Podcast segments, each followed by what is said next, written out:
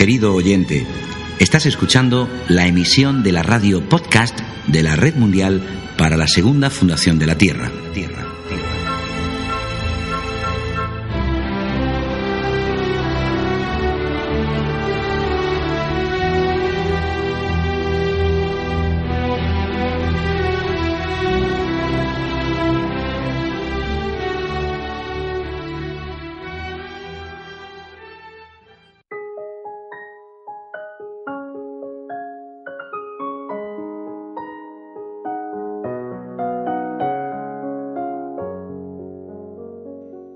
Puede negarse, de hecho, ninguna experiencia espiritual negará que este mundo no sea ni ideal ni satisfactorio, que esté fuertemente marcado por el sello de la imperfección, el sufrimiento, el mal. Esta percepción es, en cierto modo, el punto de partida del impulso espiritual, excepto para los pocos a los que la experiencia superior les llega espontáneamente sin ser forzados a ella por el sentimiento poderoso o abrumador, doloroso o liberador de la sombra cerniéndose sobre todo el horizonte de esta existencia manifestada.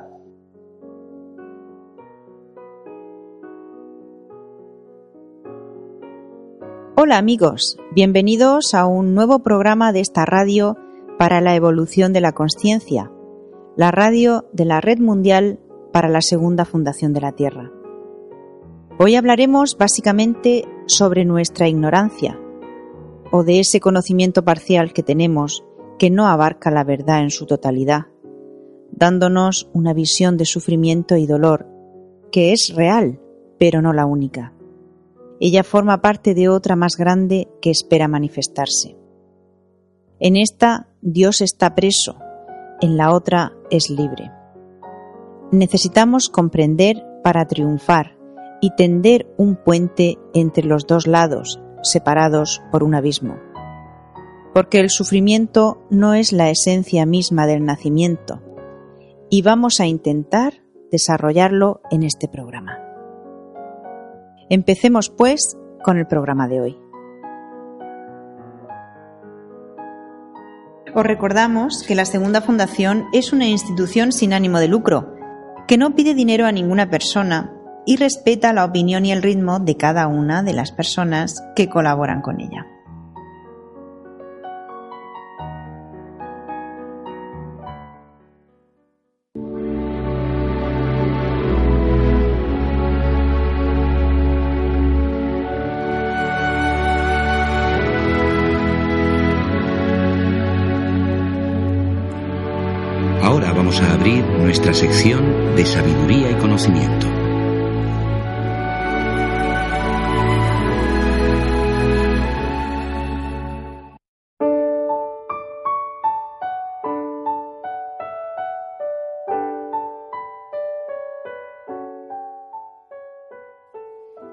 Si fuera cierto que la naturaleza de este mundo está marcada por el mal y el sufrimiento, la mayoría de las mentes lo que pensarían es en escapar de este horror. Sin embargo, Sri Aurobindo propone que la sabiduría más elevada no consiste sino en el impulso a la victoria, pero aquí mismo, en este mundo. Bien merece, pues, que escuchemos su visión.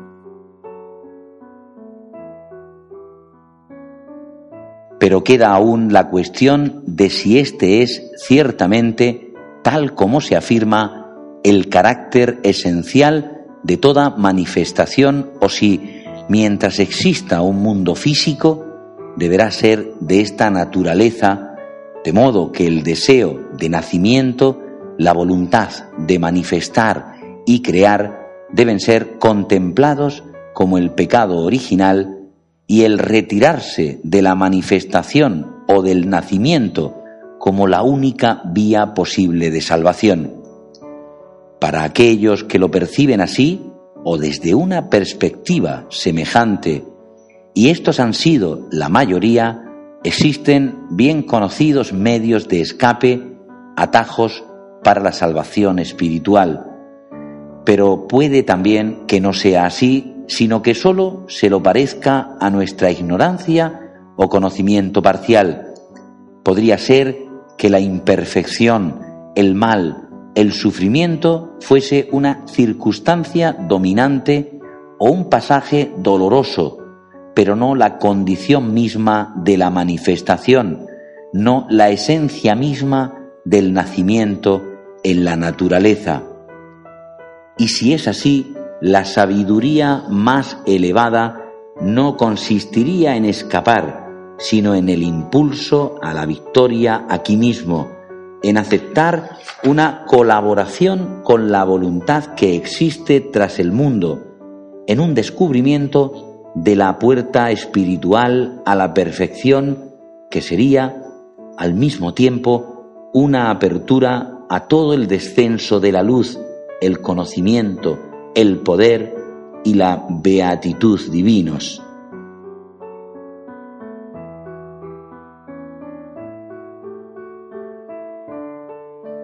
Para alcanzar la victoria hemos de entender que existe un abismo entre lo que está aquí y el más allá. Dos opuestos perpetuos, de momento.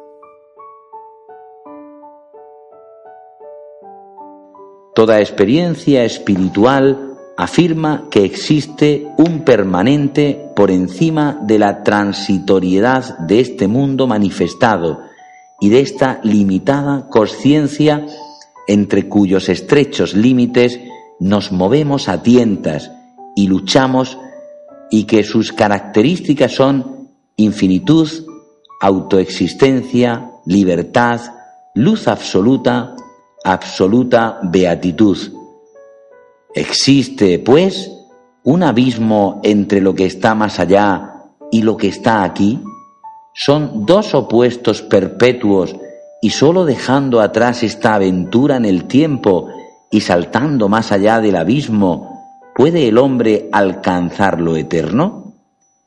Esto es lo que parece estar al final de una línea de experiencia que ha sido seguida hasta su rigurosa conclusión por el budismo y de un modo algo menos riguroso por un tipo de espiritualidad monista que admite cierta conexión del mundo con el divino, pero que aún los opone, en su última instancia, como verdad e ilusión.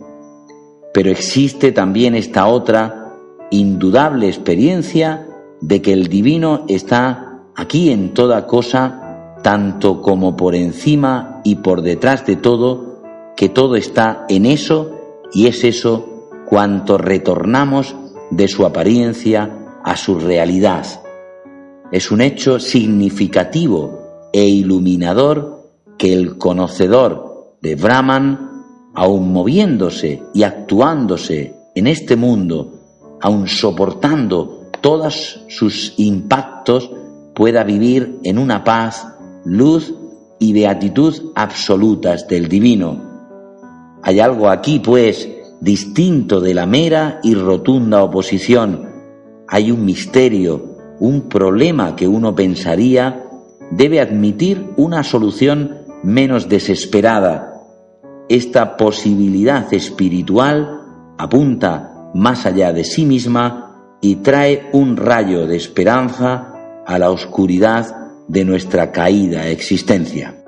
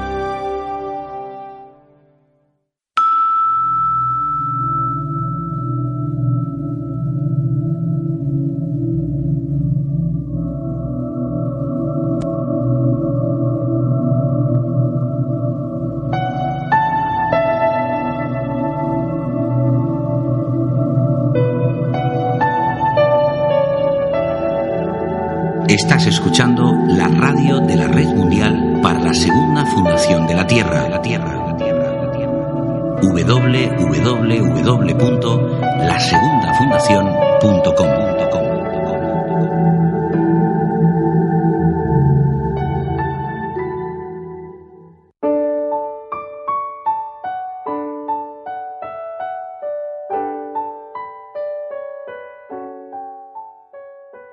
Por supuesto que existe un rayo de esperanza en la oscuridad de nuestra existencia. Sri Aurobindo nos lo cuenta en este párrafo.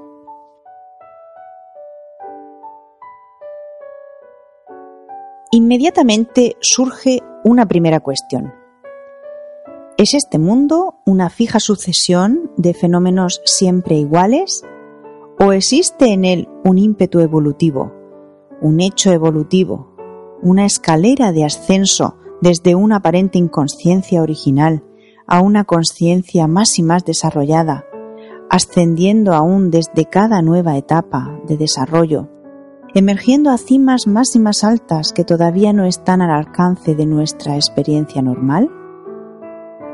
Todo parece sugerir que tal progresión es un hecho, que la evolución es espiritual y no meramente física, Aquí también existe una línea justificante de experiencia espiritual por la que descubrimos que el inconsciente del que surge todo es sólo aparente, porque en él existe una conciencia involucionada con inagotables posibilidades, una conciencia no limitada, sino cósmica e infinita, un divino oculto y aprisionado en sí mismo, apresado en la materia, pero con toda la potencialidad contenida en sus secretas profundidades.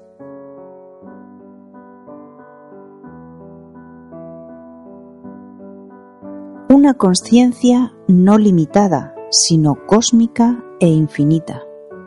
Un divino oculto y aprisionado en sí mismo, aquí, en la materia. Una materia que oculta al espíritu en ella. En definitiva, una evolución que es una progresión espiritual. Fuera de este inconsciente aparente, cada potencialidad es revelada en su momento primero la materia organizada que oculta al espíritu en ella, luego la vida que emerge en la planta y se asocia en el animal con una mente en desarrollo, después la mente misma, evolucionada y organizada en el hombre. Esta evolución, esta progresión espiritual, se detiene aquí en el imperfecto ser mental llamado hombre?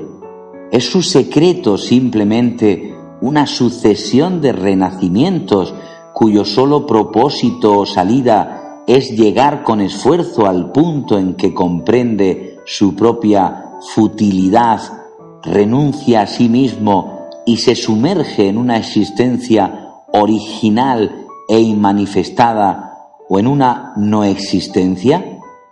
Existe al menos la posibilidad y en cierto punto ésta se transforma en certidumbre de que hay una conciencia muy superior a lo que llamamos mente y que ascendiendo la escala hasta alturas aún mayores podemos encontrar un punto en el que cesa el dominio de la inconsciencia material, de la ignorancia vital y mental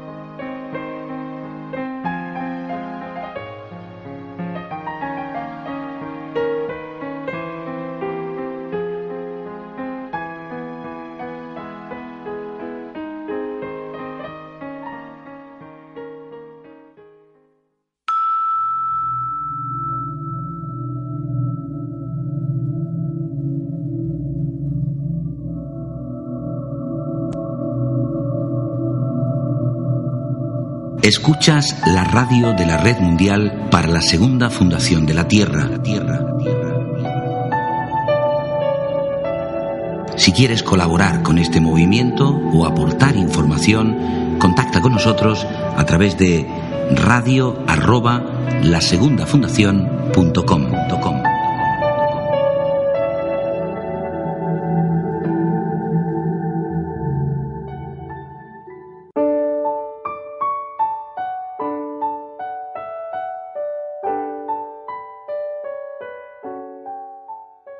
llegamos al punto de cómo este divino aprisionado puede liberarse.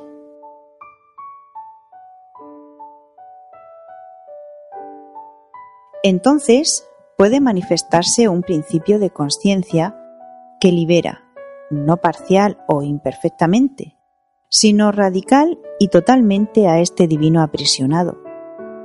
Desde esta perspectiva, cada etapa de la evolución aparece como causada por el descenso de un poder de conciencia cada vez más alto, que eleva el nivel terrestre y crea un nuevo estrato.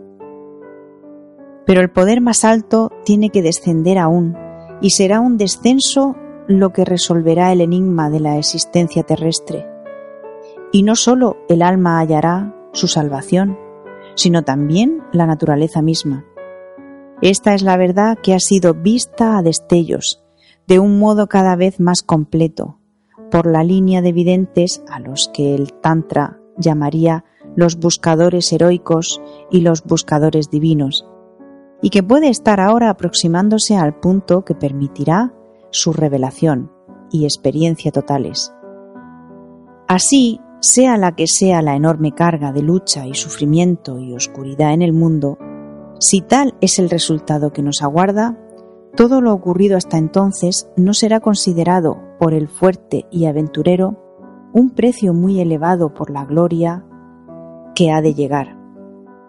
En cualquier caso, la sombra se levanta. Hay una luz divina que se inclina sobre el mundo, y no se trata sólo de un distante, incomunicable fulgor.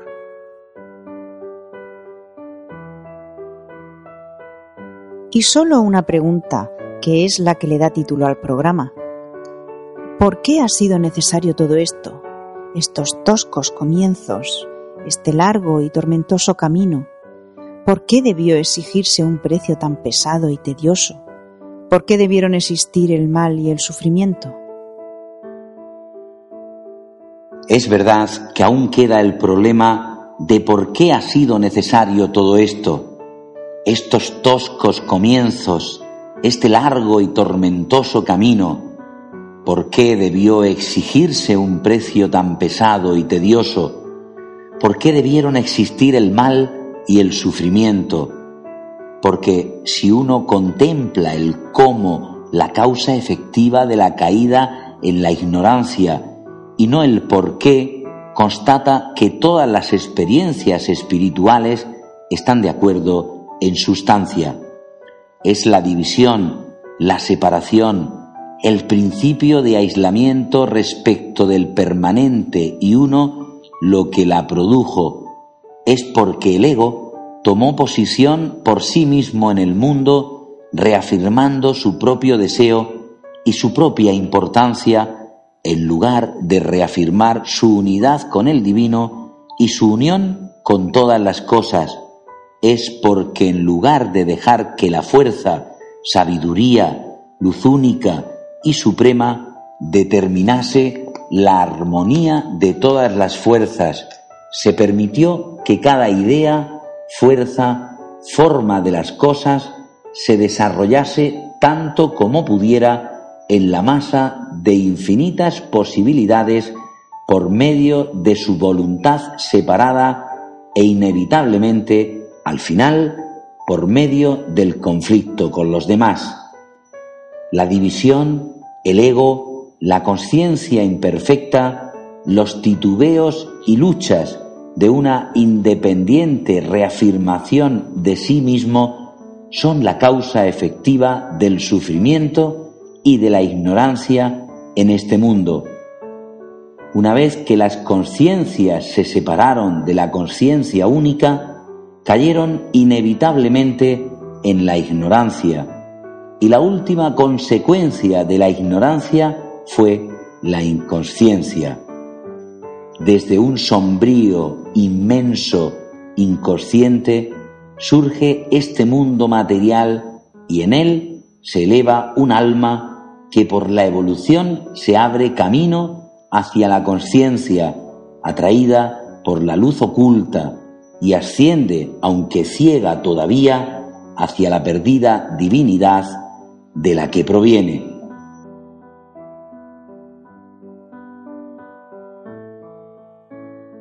Lo contado es sólo la verdad de la manifestación tal y como se presenta en la conciencia.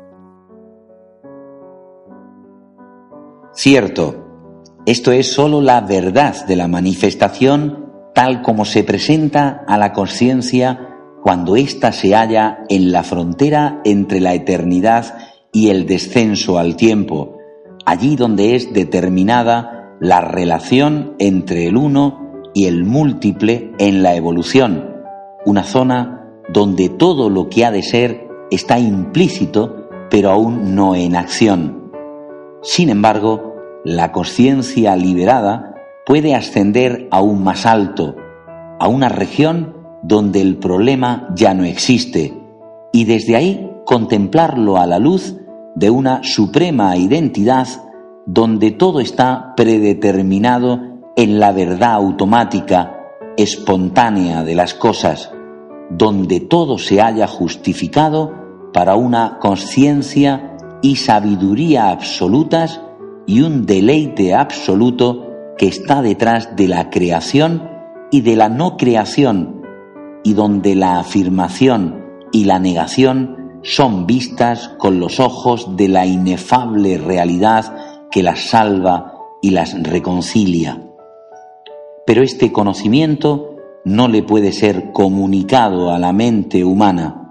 Su lenguaje de luz es demasiado indescifrable, la luz misma demasiado brillante como para que una conciencia acostumbrada a la presión y la oscuridad del enigma cósmico, atrapada en él, pueda comprender la clave o alcanzar su secreto.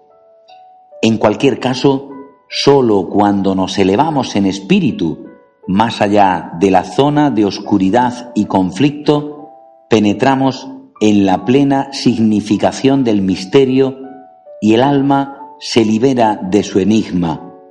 Ascender hasta esa cima de liberación es el verdadero camino de salida y el único medio de conocimiento indubitable. Pero esta liberación y trascendencia no impone necesariamente la desaparición, una pura disolución más allá de la manifestación. Al contrario, puede preparar una puesta en acción del conocimiento supremo y una intensidad de poder capaz de transformar el mundo y de guiar el impulso evolutivo a su culminación. Es un ascenso del que ya no hay más caída, sino un alado descenso de luz, fuerza y ananda.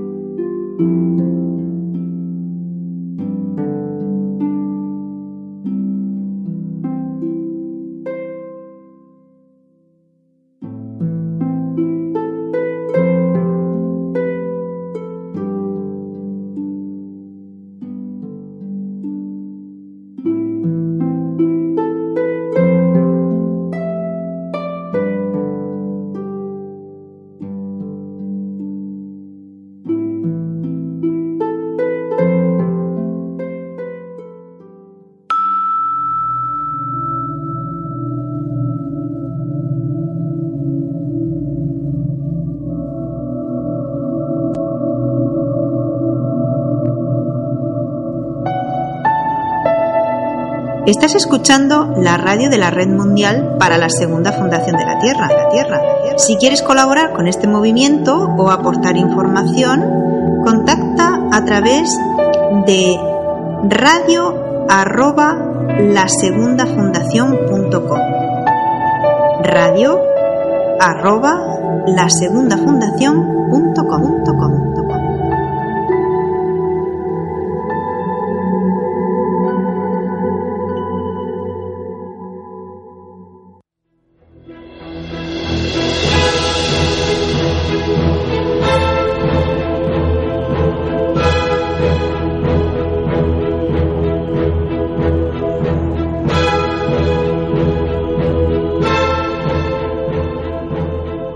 Pero esto en sí mismo no cambiaría nada en esta creación. La evasión de un alma liberada del mundo no supone para este mundo ninguna diferencia. Pero si a esta superación de la línea se le da un propósito, no sólo de ascenso, sino también de descenso, ello significaría la transformación de la línea misma, de lo que es actualmente una cobertura, una barrera se convertiría en un pasaje para los poderes de conciencia superiores del ser, que ahora están por encima de ella. Significaría una nueva creación en la tierra.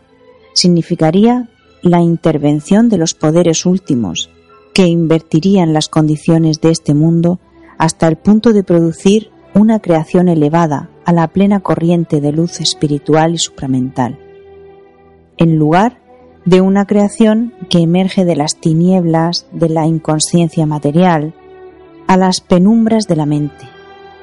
Solo en la plena corriente del espíritu revelado podría conocer el ser encarnado, con todo lo que ello comporta, el significado y la necesidad temporal de su descenso a las tinieblas y a sus condiciones, y podría al mismo tiempo disolverlas por medio de una luminosa transmutación que haría de ellas una manifestación del divino revelado y ya no más del divino velado y disfrazado o aparentemente deformado.